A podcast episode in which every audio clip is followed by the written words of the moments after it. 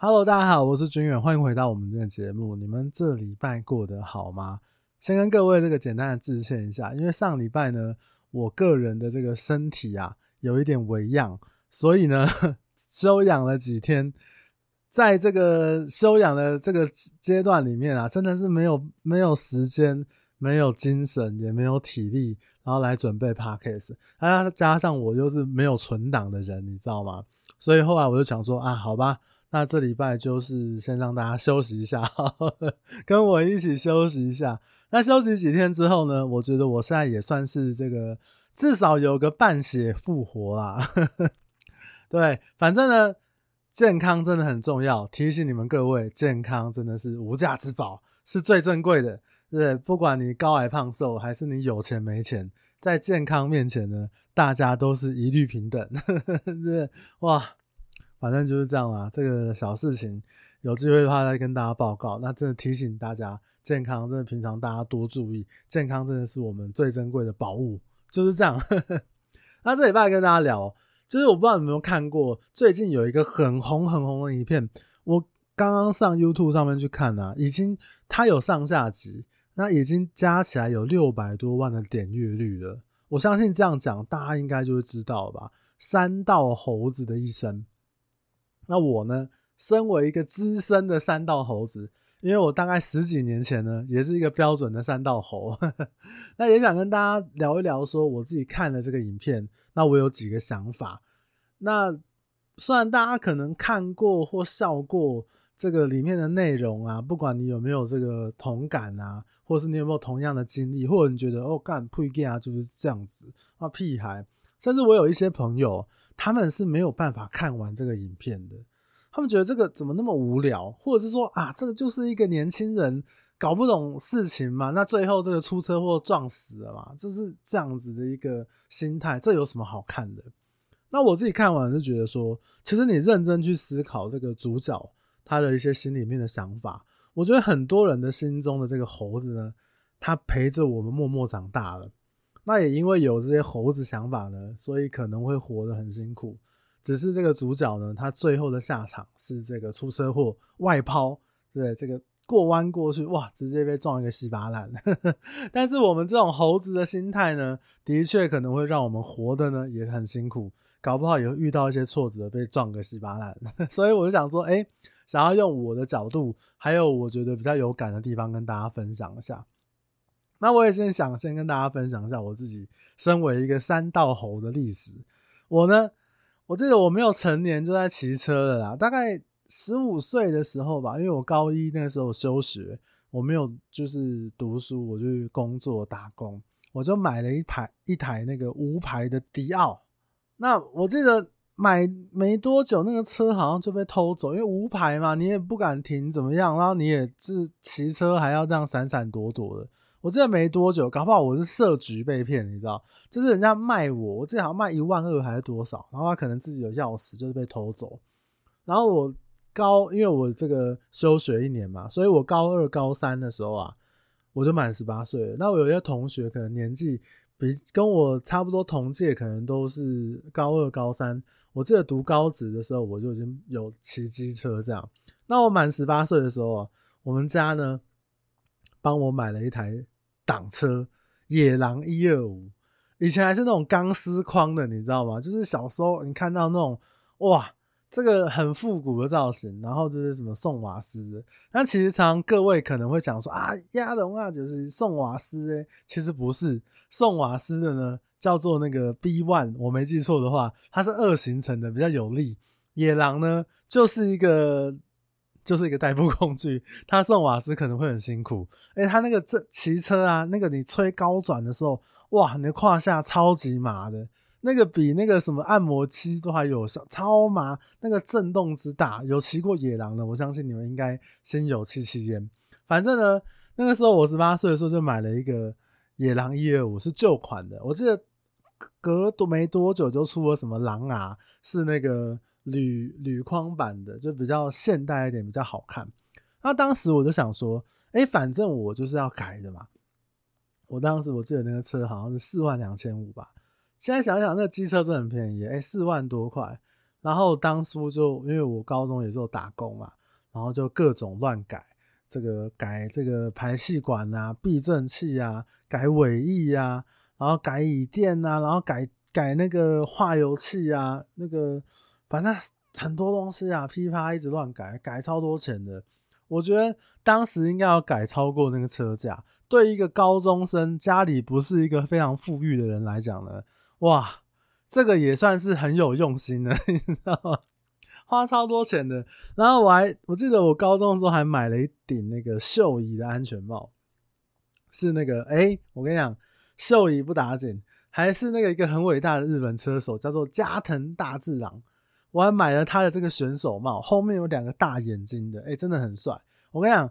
你各位可能会想到，哎、这个两个大眼睛，哎、可能十几年前是不是有路上那种全罩有很多两个大眼睛的，很常见，真的很常见。因为为什么？因为后来我记得我们台湾的那个 Index 这个厂商啊，妈的给我出了一个仿的，是不是？干，我买了一顶一万出头、欸，哎，哎，我打工，而且我是还是买二手的，你知道？就后来，但是也很感谢这个牌子出了仿的这个两个大眼睛的安全帽。就觉得说，哼，你们这些二手仔、穷人，对，像我这种身份呢，就是戴正版的秀椅加藤大志郎，这个在路上的感觉就不一样。你们这些仿冒仔，我跟你讲，这安全帽现在都还在放在我房间的柜子上面。然后，反正我买了那个安全帽之后啊，我就那也不敢让我妈看到。然后我就回家的时候，我都会把它放在包包，然后都藏在衣柜里面。后来终于有一次。真的还是被我妈发现了。我妈说：“哎、你又乱花钱是不是啊？你买这个多少钱啊？”我就跟我妈说：“这个帽子才几千块而已，两三千块而已啊。”嗯，小学这个小朋友呢，这个高中生啊，毕竟是低估了大人的智慧。我妈一眼识破，我当时还想：哇，你竟然一眼就识破这个帽子要一万多块，厉害厉害！看来我买这个帽子呢，绝对是一个非凡的世间之物。这个绝对是它那个颜色之鲜艳，气场之强大。对，被你识破了。这个一万多块的帽子戴上去，人都帅了几分，你知道吗？而且我前几天还想到一件事情，就是想我在想那 podcast 话题的时候，就想要就是东西被偷，我想到这件事情，就是。如果如果你要问我说，这辈子被偷走最扯的东西，也会跟我的改车有关。我我不知道，因为可能大家会被偷走五花八门的东西吧。可是我这辈子我自己觉得，我被偷走最扯的东西，就是我买那个野狼一二五，我改了一个底椅垫。我那时候 弄了一个很漂亮，我觉得很有质感，黑色白色相间的椅垫，就是它。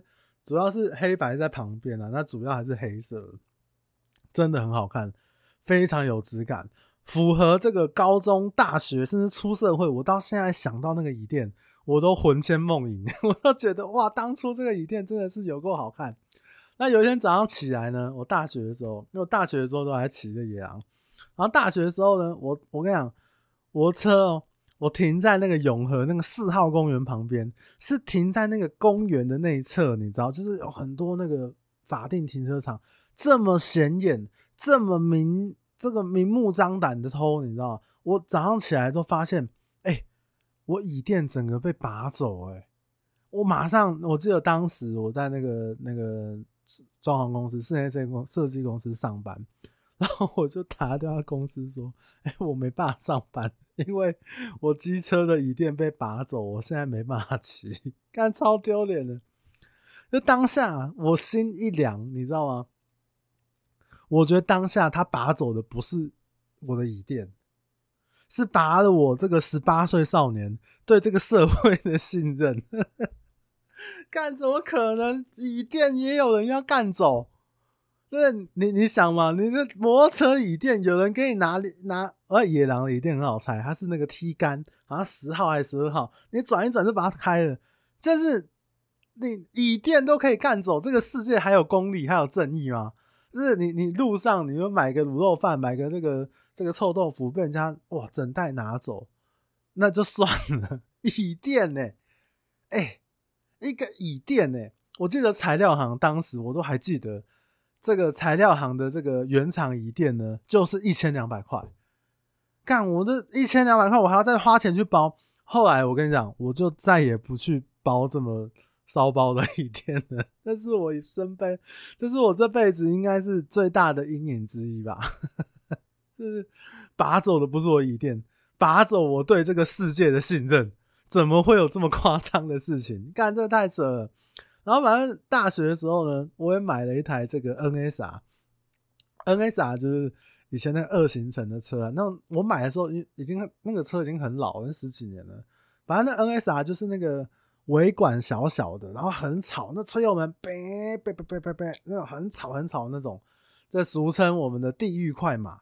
对，但是因为当时呢，因为搞那个车搞了三四万，那太穷了，他没有什么钱在整理，所以也其实也不是很长期，而且那个车很耗油，还要加加那个汽油的时候还要预混，还要拿一个那个奶瓶里面放机油，然后一起加进去，这样你就知道哇，当时我觉得加油站干超屌的，我去加油的时候，呃，我对，等一下，我要我要加三公升就好，不要超过我。然后就看大家都是乖乖那边加，就是我要限制那个公升数，就觉得你看吧，我就是与众不同，我就是跟大家不一样。毕竟我胯下的呢，这可是地狱快马，就是，我就我就反正当时大学生真的还是很中二啊，真的是干有个不一样啊。反正最后呢，那个那段时间也有点残念，因为买了 NSR 之后呢，我的野狼也没卖掉。我就想说，哎、有一台这么快的车，那有一台这个这么快的车，看很耗油，那野狼很省油，那我这两台车，我得这两个天，这两个车，我不就得到天下了吗？对不对？想要跑山就是 NSR，想要不耗通勤就是野狼，你知道这是一个多智障的一个行为，就是那时候觉得哇，我自己是一个四轮族群，因为毕竟我有两台车。那不管是这个智障在哪里呢？不管我今天是骑野狼还是骑 NSR 出去，我出去之后买个剉冰都没有地方放，因为都干都是挡车，干都没有地方放东西，真的可怜哎、真的可悲，超级可悲。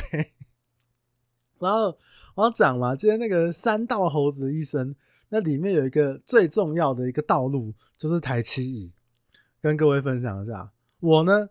我也是常客，台七乙它是一个三峡，然后往桃园走的一个一段道路啦。哎、我真的是高中刚买野狼改乱七八糟的时候，真的是常常几乎每个礼拜都会去跑一趟。我要在这个速度与激情之中找到我活在这个世上的道理。你知道为什么吗？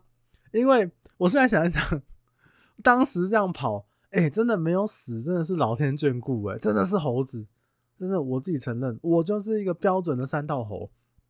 我们自己身边同学啊，也有跑那个路，哎、撞一个稀巴烂的，还好人没事。就到最后回来的时候，回他那边有一个莱尔富，我记得他那个有一个，我们都叫那个是休息站。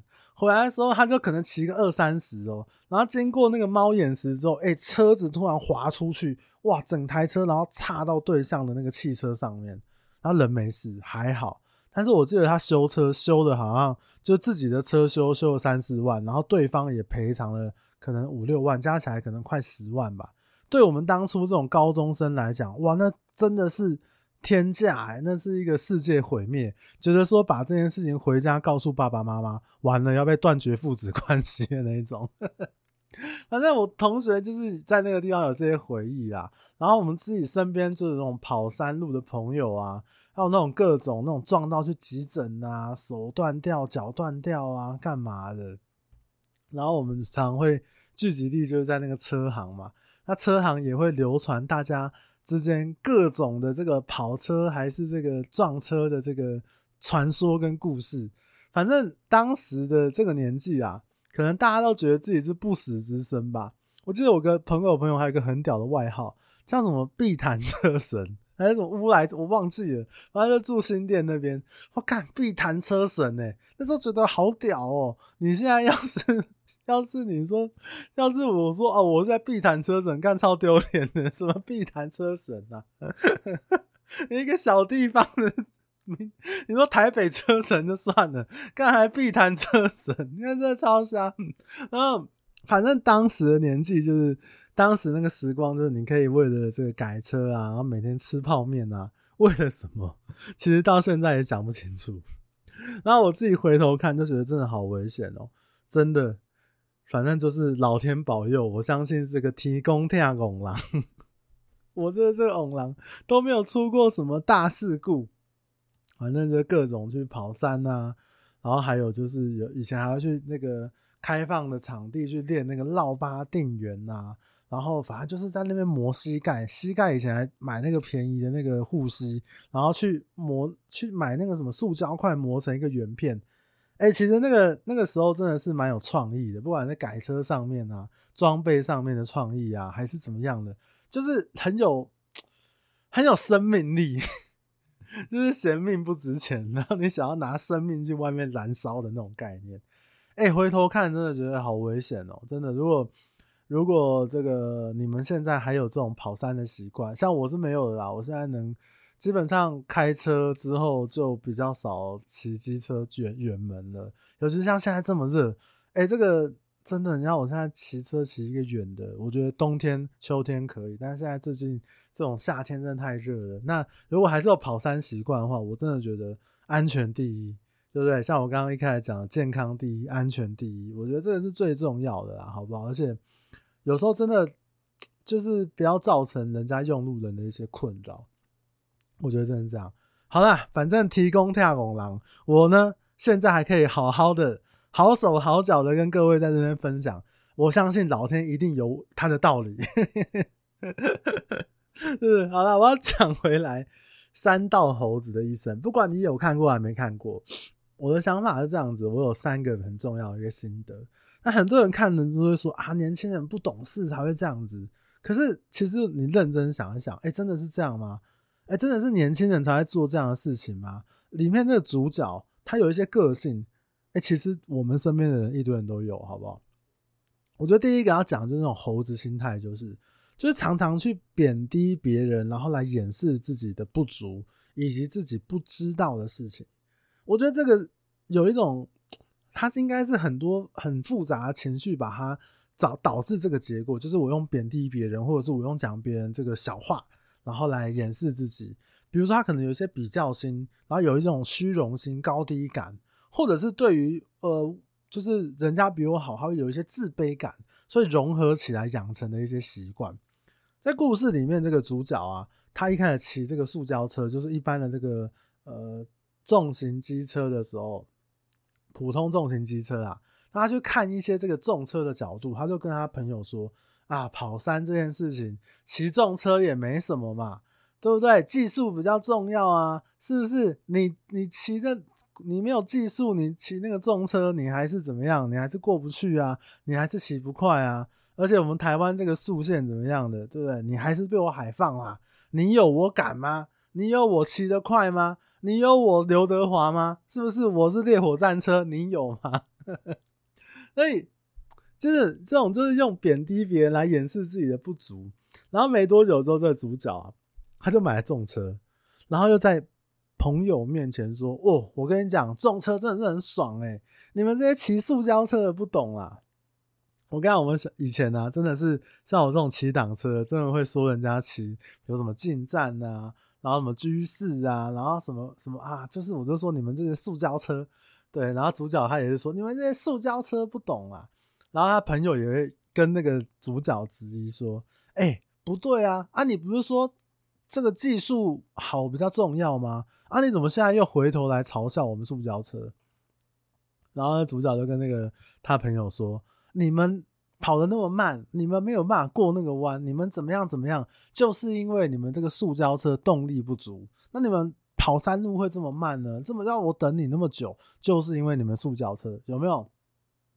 当他自己在骑这个塑胶车的时候，他去贬低这个。”呃，重车族群的啊，那没什么啦，那个是技术不好啦，或者是技术好的话，根本不用骑重车啊。那当当他自己骑重车的时候，他又去回头去贬低那些塑胶车，怎么样？干，是个烂货，这个垃圾塑胶车，动力不足啊，什么的，跑山路这么慢，就是怎么样怎么样的，对不对？你能当车神，难道人家就不能当车神吗？是不是？所以这是什么？这是干双标。所以这个东西，我觉得它就是有一些比较心啊、虚荣心，还有自卑感。真的，你你很轻易的去批评别人，甚至是你去贬低别人，真的真的是一个很要不得的心态哎。可是你要想哦，这样的心态，难道真的是年轻人不懂事吗？我们自己在这个三十几岁、二十几岁的人，或者是更老的人，没有这种心态吗？我记得以前曾经有人跟我讨论说，他说：“哎、那为什么你以前会那么喜欢跑山呢？为什么那么喜欢改车？到底你图的是什么？”我到现在都说不出一个很准确的答案，但我自己隐隐约约觉得，我自己觉得是在我那个高中、大学的那个学生时期，你的机车是一个很好的比较工具，会比较显眼，而且也比较。可以拉开你跟同才之间的这个这个高低感。比如说，你今天买了一个这个呃潮牌，以前那个高中，哎、你穿一件一千一千多块的这个名牌潮牌就很了不起了，可是都比不上你牵着一台这个很屌的车，或者是改的很炫炮的车的那个高低感落差是更大的。比较什么？那我觉得你你比如说我们以前这个我读高中的时候，在校校园内是不能骑车的嘛，所以大家就会有那种，就是有一段路，就是我们的那个机车厂跟校门口有一段路，可能你光牵都要牵五分钟，那你就是要在那个路途中牵车，那个牵车是怎么样？哎、那就是一个什么什么呃，怎么讲啊？就是一个走秀现场，你知道吗？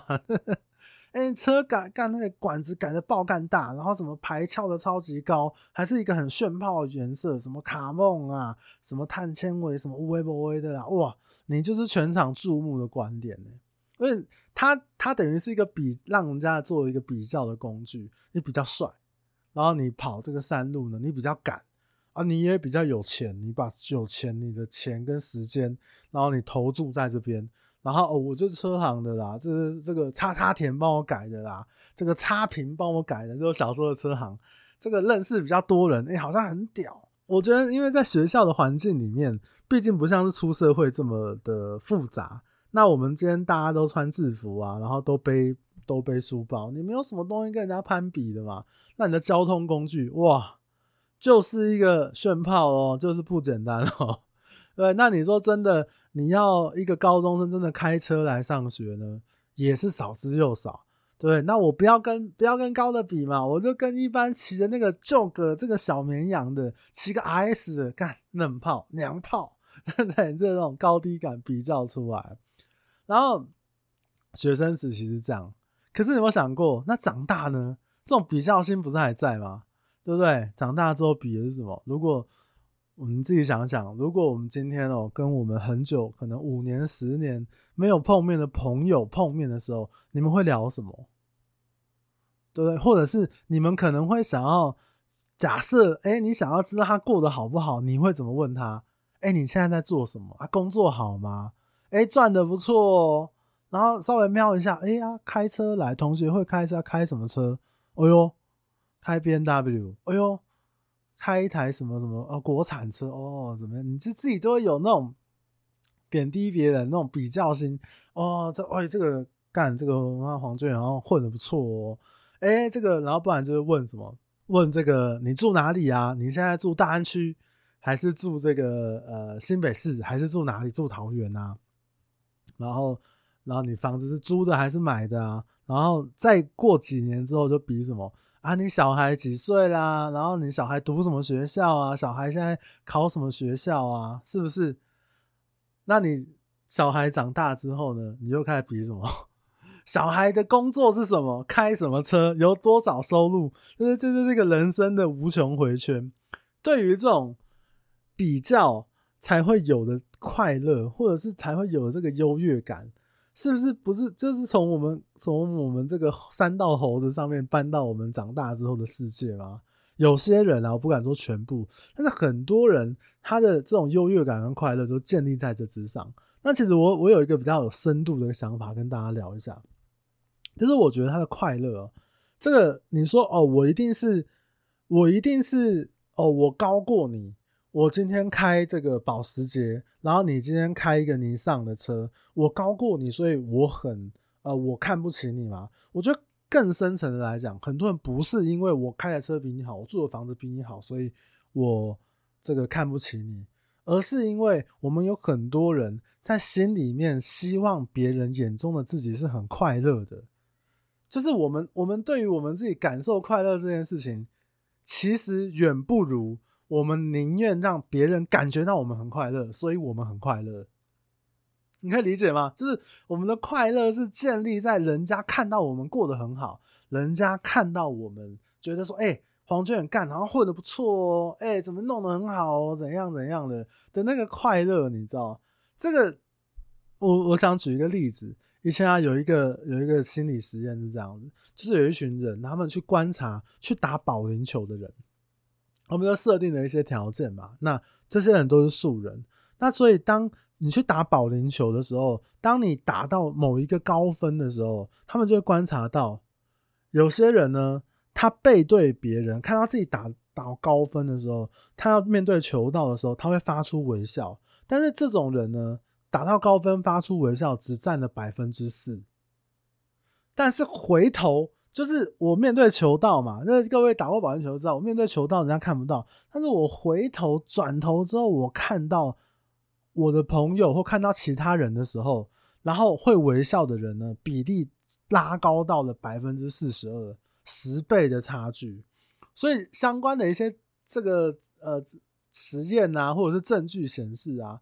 其实我们我们要微笑这件事情，不是不只是因为我们自己快乐，而是我们想要让别人知道我们很快乐，这是一个很好的例子。所以还是回归到我刚刚想的，就是我们的比较心。其实我观察到有一些人的比较，不是我要去践踏别人，或者是我要我要踩着别人，我觉得很爽，不是，是我要证明给别人看，我过得很爽，你也觉得我过得很快乐，那我就很快乐，对不对？那。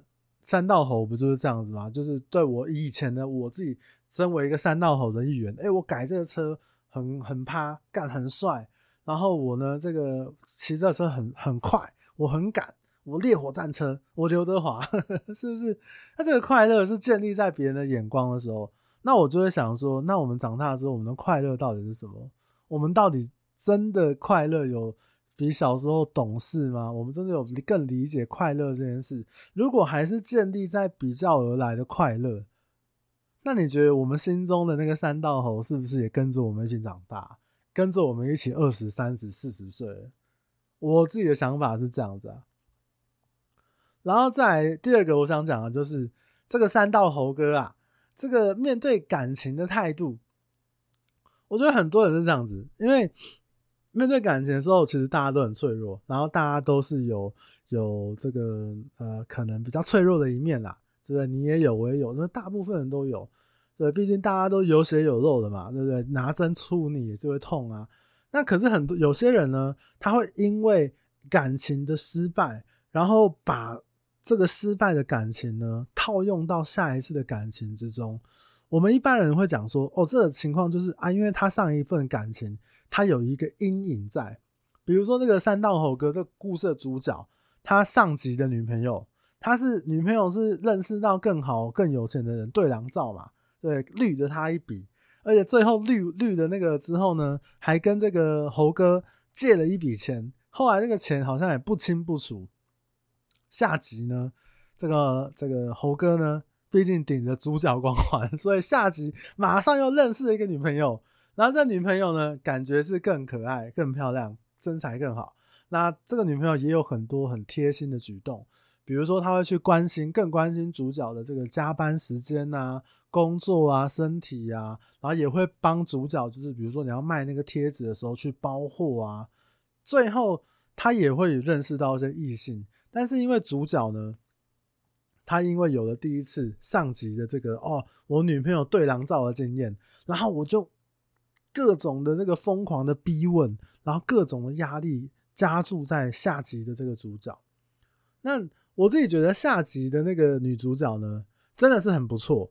可是她的观点是什么？就是因为主角因为第一次分手的时候，他的沟通就加快了，我知道沟通加快是什么意思，就是他更容易达到那个易怒易爆气的状态，他更容易停止沟通。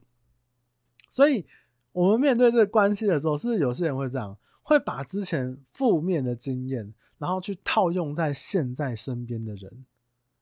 是，以感情来讲，我觉得我自己观察到，包含我也有这样的。一些例子，或者是说，可能我身边的朋友，我觉得多少都会有哦，因为我以前怎么样那样的关系，然后变成我把阴影带下去，这是一个很不好的。我觉得比较理智的状况应该是说，我们不是要带着阴影去往往前过活，应该是说带着那个失败的经验去调整好自己，去做一些让自己变得更好的事情。然后你要带着更多的勇气，然后带着更好的自己。干，我这样讲是不是有一点这个黄山料的感觉？干，对，我不知道啦。我最近跟我朋友聊到黄山料，我是觉得普普通通啊，我不是很喜欢那种方式。反正呢，就是这个 带着这个勇气呢，带着你自己更好的状态，然后去面对下一段关系。你可以把你的下一个人呢，跟他有一个更好的关系，更好的状态。我举个例子，我有个朋友啊。一个女生，然后在她以前的感情，每次呢都是碰到，真的是每次哦，很长哦，好几个哦，都碰到一些渣男劈腿偷吃，所以她分手的时候，都一定要把那个关系弄得很、很、很爆裂，你知道？她要把那个偷吃这件事情给戳破，比如说这个呃，传给她的正宫啊，传给她的小三啊，你看这个人是怎样，或者是到她的工作处啊，去公布出来说，哎，你看这个。李叉叉就是怎么样乱玩女生，怎样怎样的，把那个画面都弄得很糟糕。那他的，哦，我问过他，他就觉得说，他觉得这样才可以真正的把这个关系给结束，所以他就把这样的这个想法套用在遇到他的每一个人，只是他刚好都遇到渣男。后来最近认识了一个比较正常的男朋友，那。分开也不是因为这个谁偷吃谁劈腿还是怎么样，纯粹就是因为价值观落差太大。可是他还是可能有点习惯性的想说，我要把这个关系给弄得很糟，让大家老死不相往来。那其实那个时候我就告诉他说，哎，我就跟他聊到这件事情，我说不用每个关系都必须要这样子才能结束啊。那你一直在重复你之前做的事情。那就是一种无穷无尽的轮回，哎，不是吗？就是他也没有偷吃，你也没有偷吃，你也没有干嘛的，那为什么不能好聚好散？为什么不能让自己学习着用一个比较好聚好散的方式来对待自己，离开自己的伴侣呢？所以我觉得，就是如果你把那个阴影套用在每一段关系或每一个新的人身上，你没有办法让自己变得更好。那当然了，你自己没有变得更好，你可能就更难遇到一个更好的人。所以最后我我有跟他讲，我自己都讲讲了之后，我觉得哎自己哎讲的话好像有一点点道理哦。我有跟他讲，我说做很多事情的选择，其实 A 呀、B 呀、C 呀、D 呀都有它的道理在。那我就先去讲它的道理跟对错好了。可能每一个方式结束的方式或怎么样的方式都有它的。对或错，没有绝对对或没有绝对错的方式。可是，我觉得你的选择的方式，那代表你是谁。因因为你是谁，所以你做了这样的选择。那如果你觉得之前的那样的关系结束是很难堪的，那你还想要做那样子的你吗？还是你可以调整好自己，让自己去做一些更好的转变，或者做一些不同的尝试，也许会有不一样后果，对不对？大概是这样啦，所以我觉得在三代猴的新的这个影片上面看到，就是他把的错误观念，他把他以前的阴影套用在之后的人，其实对之后的人，尤其是很亲近的人，那是很不公平的。那我们可能会，因为你不可能换老北老木嘛，那你你可能能够一直替换的，就是你的比如朋友圈啊，你的男女朋友啊，然后你的这个亲呃最最亲密的这个伴侣啊。所以我觉得还是有一些人会有这样的状况。第三个呢，我要最后跟他讲的最简单的就是那个金钱观的态度。最简单的讲就是这个主角呢，就是一个哎，就是金钱态度很差啦。我觉得最简单讲就是有多少能力做多少事。你用钱去借钱去补洞，大部分都是越补越大洞，而且你最后会没有办法收手。像这个主角的故事啊，银行也曾经联络他说要不要债务协商啊，他是碰到这个女朋友跑掉，然后这个机车好像被人家骗，又要更多的钱，然后借到朋友身上，那越借越多，然后朋友需要钱的时候，他可能也没有办法还，会伤了友情。其实如果我们碰到这个金钱压力的时候，其实真的是一件很恐怖的事情呢。你可能会因为这个金钱的压力，比如说欠债啊。或者是你的资金压力，去做出更多超过你压力的事情，或者你会愿意去填补这个资金缺口，去牺牲更多事情，借更贵的高利贷啊，或者是用骗的啊，或者是用，就是你你觉得你可能去去失失去更多，去换来去弥补一时的这个平静，那因为被钱追着这个感觉呢，其实是很辛苦的。所以我觉得这个金钱观的态度，很多人不管是我看到的客户、我的朋友，有一些欠款的状况，其实我觉得都是一样。哎，与其去短时间的想说啊，我先挖东墙补西墙，或者是我先借，然后我来解决我眼下的问题，其实我觉得还是回归在你要面对你现在碰到的问题，而不是用借钱或者是用一些比较不好的方法去解决问题。我觉得我们自己像在这个这个做业务也是，我们碰到很多纠纷，我觉得很多道理都一样啊。你面对问题的话，这个问题就是减轻一半，对。但是如果你不面对问题，你逃避的话，那问题只会加重一倍的几率。就是借钱还钱这个东西去，它显然不是一个最好的答案。那当然。你说哦，临时的周转怎么样？其实我要讲的，就我刚刚说的，就是最好的答案。你有能不能静下心来面对你现在这个资金上面的缺口，或者是说你真的要为了你的虚荣心的这个重车，或者是你缴不起的房贷，或者缴不起的车贷，还是说你的女朋友怎么那个钱什么的问题？然后去牺牲你自己更多嘛？牺牲你的友情，牺牲你的信用，甚至是牺牲你跟你家人的关系，我觉得都是非常非常不智的，真的。所以最后还是说，哎，虽然看完了这个三道猴子的一生，大家嘻嘻哈哈之后，但是我要讲的就是，至少我看到的很多人心中的那个三道猴呢，也跟着我们悄悄的长大了，甚至他可能更加固执，更加。的茁壮，所以我觉得这是我可以提供给大家我自己小小的一些想法，那也让大家就是思考看看，是不是有有这样的一个状况。那最后我想说，在他的那个上集最后呢，他讲了就是列了一个哲学的话，他就是说，你人生的快乐取决于你思想的品质。我非常非常喜欢这段话，哎，就是。我觉得你的快乐，你想的什么？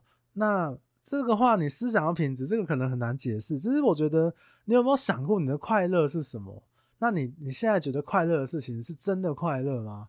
是真的有需要靠这个东西来快乐吗？就是你想到哪边，可能就像他讲的吧，你想到哪个层次的品质，你的快乐可能可以更好、更容易的达成。对，就是可能对某某一段时期的我，我觉得，哎。这个好好活着就很快乐。那相对现在的我，我觉得不管遇到什么问题，我可以很平静的面对，这就是一种快乐。我觉得每个人想法不一样，也不是说啊追求什么这个赚很多钱，或者是说追求什么很物质的不好，不是。是我觉得只是你自己有没有想好，你真正的快乐是什么，并且给你自己给予一些其他的机会去理解、去尝试别的快乐，也许你会有不一样收获。这样。我靠！这一集变成这个传传道，这个解这个这种讲啊，哎，这样讲好像太太高尚了。反正这是我自己的一个想法。那当然很推荐，如果你没有看过的，你可以用我的这个观点跟角度，然后去看看这个故事。第二下集呢，他最后也这个哲学，他也留写了一句哲学的话，我觉得蛮不错的啊。这个就留给各位去看一下。好啦，大概就是这样了。三道猴子的一生，唉，我也是三道猴子，呵呵，三道中年，干还好，我现在没有跑山呢。好啦，大概就是这样子啊。那如果你觉得今天的内容很棒呢，你可以帮我分享给你一个你想到的朋友，然后你可以分享给他这一集的内容。那如果觉得说，哎、黄劝，你真的讲的哇，这一集讲的太棒、太赞、太感动了，你要来这个脸书 IG 才是帮我评个五星评分，点个赞，我都会非常非常感谢你。这个三到中年呢，希望得到各位的支持与关注。好啦，那我们今天就聊到这边，临时上片，希望大家多多包涵。那我们就下礼拜再见喽，大家拜拜。